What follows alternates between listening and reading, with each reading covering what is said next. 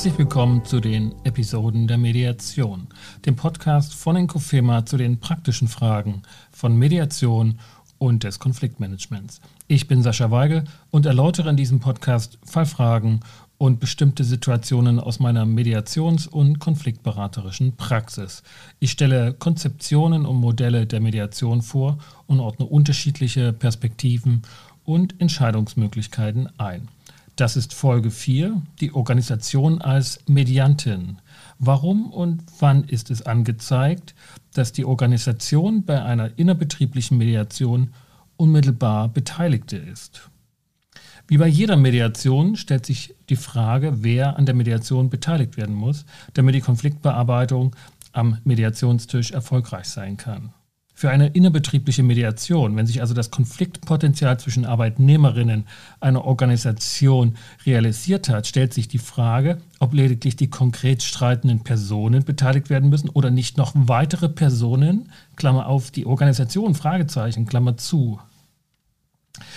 Denn wie auch bei einer B2B Konfliktlage, zum Beispiel zwischen Unternehmen, die von einem oder mehreren Funktionsträgerinnen vertreten werden, agieren innerhalb von Firmen die Arbeitnehmerinnen auch lediglich als Rollenträger der Organisation und insoweit als Vertreterinnen.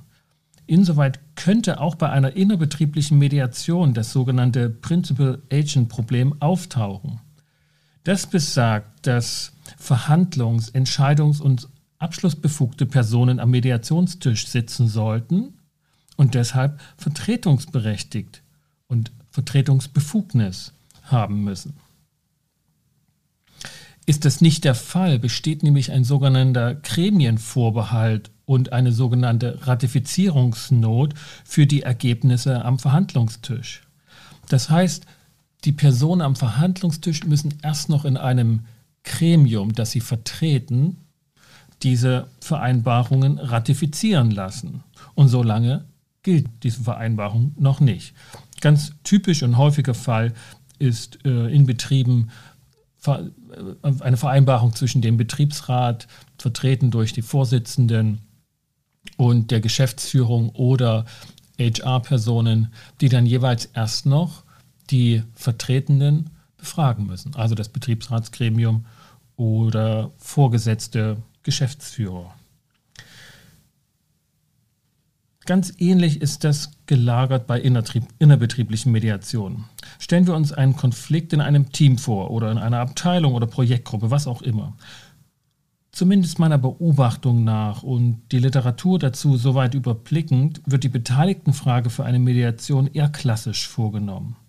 Geschaut wird, wer ist involviert, wer beteiligt sich an der Eskalation oder ist mehr oder weniger betroffen und muss deshalb mit an den Mediationstisch.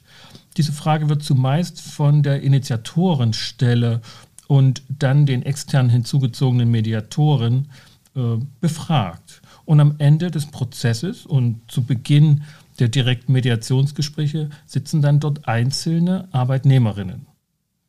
Die können Vereinbarungen treffen, die die Arbeitsfähigkeit wiederherstellen sollen oder eben Trennungen ähm, vereinbaren, sodass man die Verträge auflöst. Aber dabei wird übersehen, dass die Beteiligten strukturell nur streiten, weil sie Arbeitnehmerinnen und insoweit Mitglieder der Organisation sind. Wären sie keine Mitglieder, die ihren jeweiligen Aufgaben nachgehen, würde es diesen konkreten Konflikt meist gar nicht geben. Deshalb ist Trennung und Kündigung auch eine extrem wirksame Konfliktlösung und wird als Ultima Ratio häufig in Betracht gezogen. Also, wie ist das nun mit der Organisation als Beteiligte der Mediation? Folgende These zu Beginn. Für die Qualität der Konfliktbearbeitung im Rahmen der Mediation ist es besser und zuweilen erforderlich, dass die Organisation selbst mit am Mediationstisch sitzt und von einer eigenen Rollenträgerin vertreten wird. Weshalb? Grund Nummer eins. In innerbetrieblichen Mediationen, die, zu, die ich führte zum Beispiel, kam häufig die Frage auf, was die Rahmenbedingungen und die Leitplanken der ähm, auszuhandelnden Konfliktlösung seien. Bestimmte Lösungen waren schlicht nicht umsetzbar, weil die Organisation das ausgeschlossen hat, implizit oder auch explizit ausgeschlossen hat.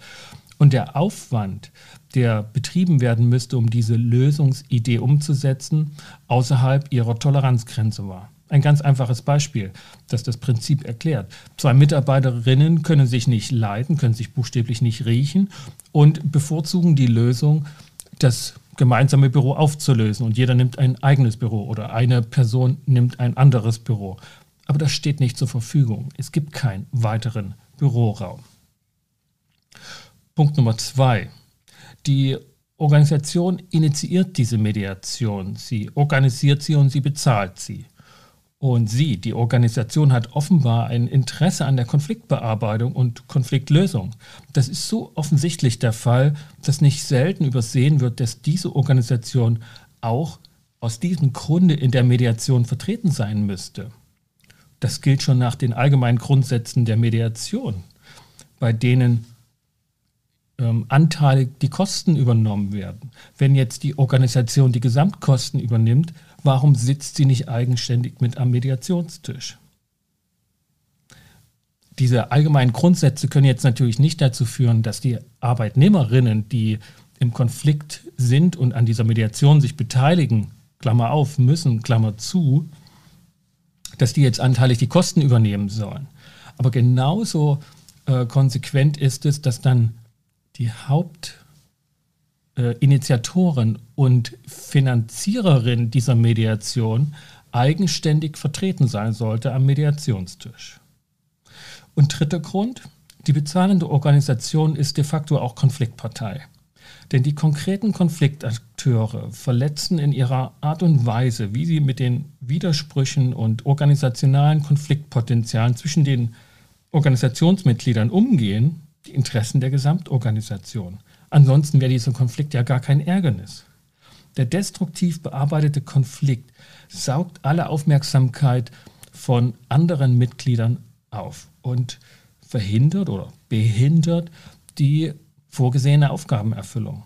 Scheitert die Mediation, hat die Organisation nicht nur ein gehöriges Problem, sondern auch ein aktualisiertes Konfliktpotenzial mit diesen Beteiligten.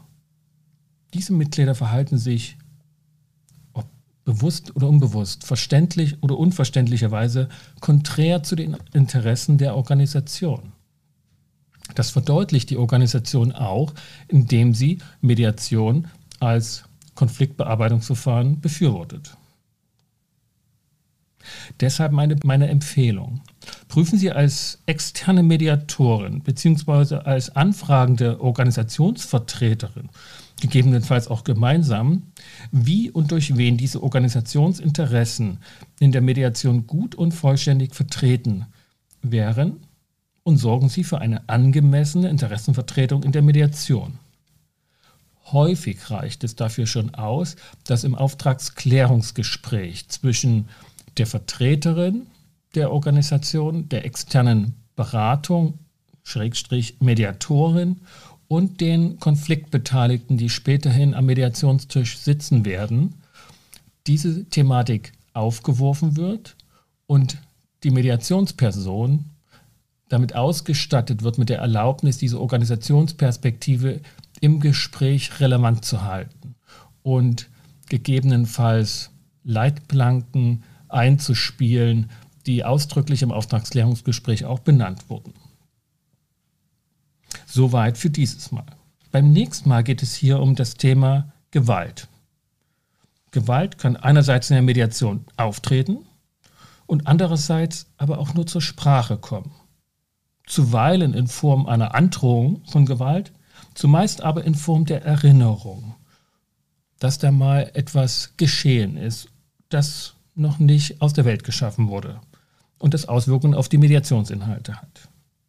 Für den Moment bedanke ich mich, dass Sie reingehört haben. Bleiben Sie uns gewogen und kommen Sie gut durch die Zeit. Ihr Sascha Weiß.